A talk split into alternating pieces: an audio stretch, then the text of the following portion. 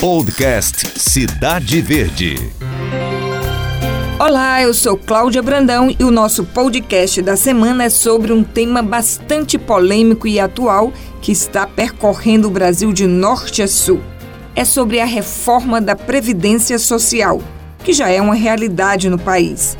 Aprovado em segunda votação no Senado no último dia 23, o texto deverá ser promulgado no início de novembro. Longe de ser a reforma ideal para o governo, ainda assim permitirá aos cofres públicos uma economia de 800 bilhões de reais em 10 anos. Pela proposta original, a economia seria de 1,2 trilhão de reais. A questão agora é como ficam os estados e municípios. No Piauí, o déficit anual é de cerca de 1,100 bilhão de reais, o que corresponde a aproximadamente 14% da receita líquida do estado. E o que acontece? Acaba sobrando pouco para que o governo possa investir nos setores essenciais e que são obrigatórios para o governo do estado, como saúde, educação e segurança pública, por exemplo. Para falar sobre este assunto, nós estamos aqui com o secretário Ricardo Pontes e vamos tentar explicar um pouquinho como está a situação no Piauí e o que pode ser feito para que o Estado chegue ao equilíbrio das contas. Secretário, muito obrigado por participar conosco desse podcast aqui na Cidade Verde.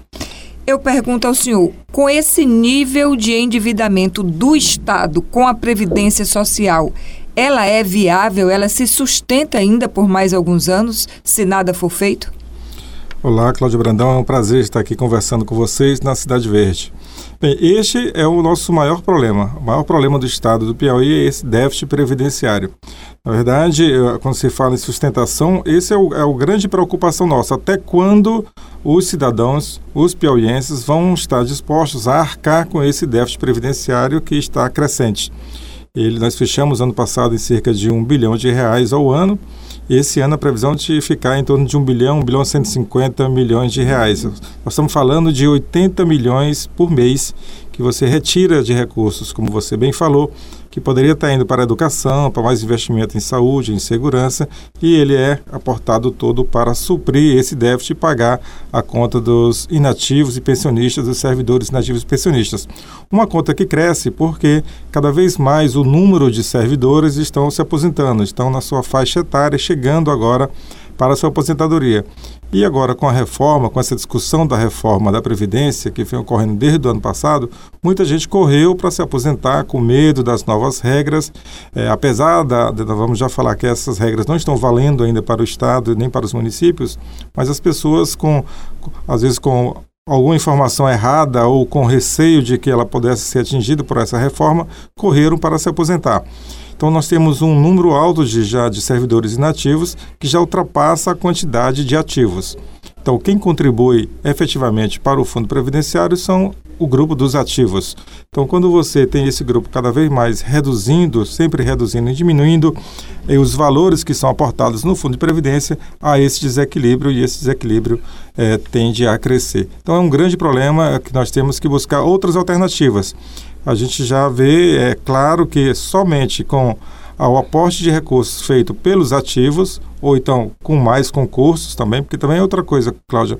O Estado brasileiro está passando por um processo de modernização e o Piauí também não está fora disso. O Piauí, o Estado do Piauí, os municípios daqui do Piauí estão se modernizando, estão tendo cada vez mais sistemas mais eficientes a automatização de vários tipos de serviços. Então você não precisa mais hoje da mesma quantidade de servidores que precisava antes. Então se hoje eu tenho saindo 100 servidores, eu não necessariamente preciso contratar outros 100, 100. outros 100 novos servidores porque esses serviços hoje estão sendo substituídos por uns sistemas. Então, nós vamos ter sempre no futuro uma quantidade menor de ativos contribuindo para uma folha. Contribui para isso também, secretário, a inversão da pirâmide demográfica. Hoje, as famílias estão tendo menos filhos, uhum. bem menos que há três, quatro décadas uhum. atrás, quando as famílias brasileiras tinham uma média de seis filhos, hoje uma média de 1,5 filhos. É e, além disso, a população está vivendo mais graças aos uhum. avanços da medicina está vivendo até os 80, até 90 anos de idade. Então, isso tudo contribui para o envelhecimento da população. Mais gente dependendo do sistema de previdência social. E dependendo por mais tempo, né? Então a longevidade realmente está aí, as pessoas, graças a Deus, estão vivendo bem, vivendo mais. Então vão passar muito mais tempo aí dependendo desse fundo de previdência. É um problema não só do Piauí, mas um problema de todos os outros estados. Nós temos situações de alguns estados que estão em situação até pior do que a nossa. Mas é um, é, nós estamos aí para enfrentar. Essa é discussão que o governador Wellington Dias tem feito no Congresso, tem feito no governo, também com o governo federal, é, através do Ministério da Economia, para que a gente possa buscar outras alternativas de financiamento. E quais, são, quais seriam essas alternativas?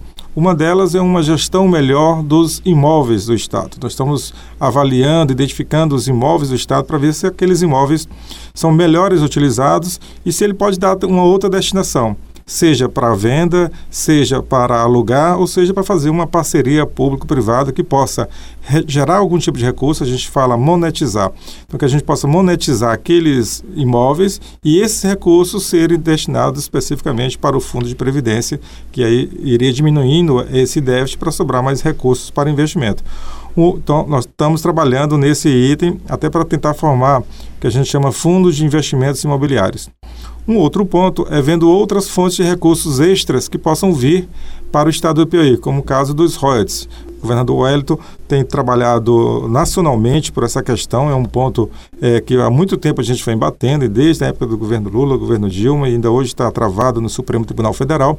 Mas recentemente tivemos uma grande vitória, uma grande pactuação nacional que foi feita agora com o governo federal, especialmente com o Congresso Nacional, que foi agora a sessão onerosa do petróleo. Desse leilão que vai de... acontecer no dia 6 de novembro. Exatamente. Então, desse aí foi pactuado o quê?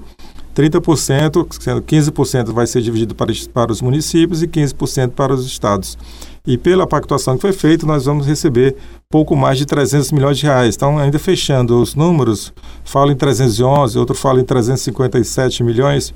Então, nós vamos receber esse recurso em duas parcelas. Uma parte deve vir ainda no final deste ano e uma outra parte em fevereiro. E esse recurso, para os estados, eles vão ter que gastar especificamente com o déficit previdenciário.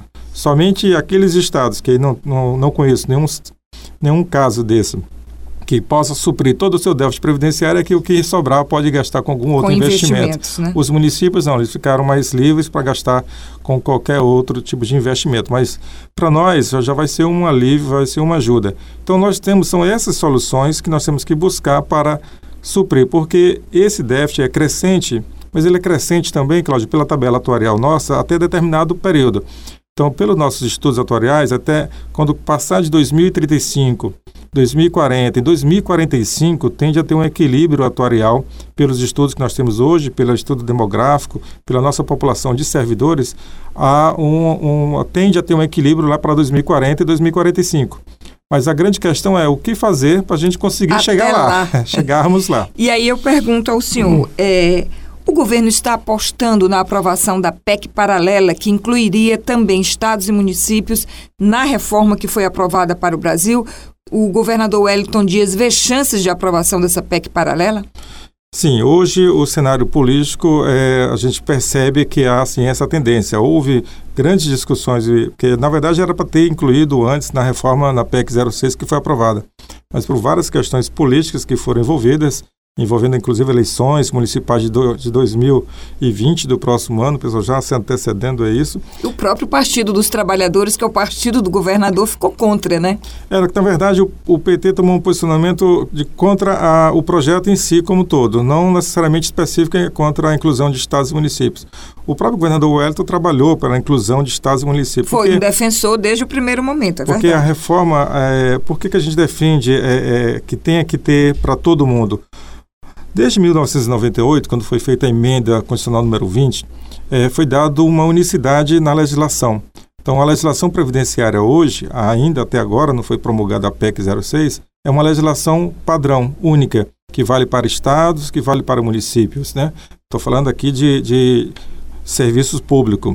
E também é, é, muito semelhante à do governo, à, à dos seletistas, à do pessoal do INSS chamado. Então, você quebrar isso é muito ruim, porque é ruim para o empregador, o Estado e município, e é ruim para o servidor. Porque da forma como está, se a PEC paralela não andar, os municípios e os estados vão poder fazer legislações específicas.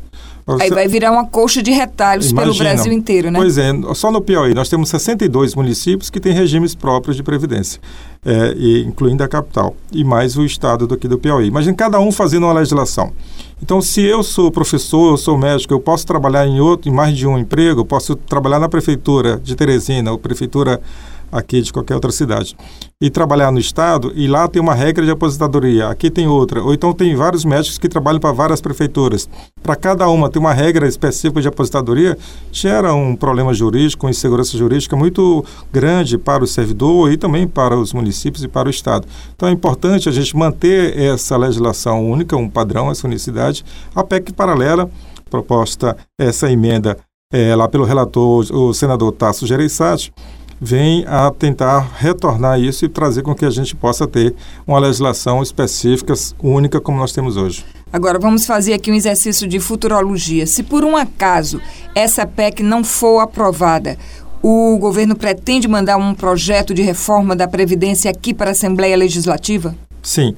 É, pelo seguinte, nós, felizmente, nós já adiantamos tudo o que era possível fazermos, nós já fizemos. É, o Piauí, em relação a outros estados brasileiros, está bem adiantado, é, apesar de ser um, um toda uma discussão política que teve por trás disso, mas nós já fizemos o nosso dever de casa, toda a legislação que era permitida a gente fazer para o Estado, que não dependia da legislação federal, da Constituição, nós fizemos. Nós, já, a nossa alíquota de servidores hoje já é 14%, o Estado do Piauí já contribui com a parte patronal de 28%, várias alterações na legislação que era possível, específica de cada um, nós já o fizemos. Nós criamos também a Previdência Complementar, que poucos estados criaram, que é uma previdência que os servidores que entrarem a partir de agora para o concurso, eles ganham somente até o teto da Previdência Geral, que hoje é 5.839. Acima disso, se ele quiser ganhar um pouco mais, ele vai para a Previdência Complementar, onde ele entra com percentual e o governo também entra na mesma proporção, fazendo uma poupança que vai ser é, gerida, capitalizada para esses servidores e ter esse valor lá na frente que vai complementar esse valor do teto. Então, o que era possível fazer, nós fizemos. Mas é importante, como eu falei, ter uma legislação única, porque agora o, nós não poderíamos mexer aqui no estado do Piauí na idade.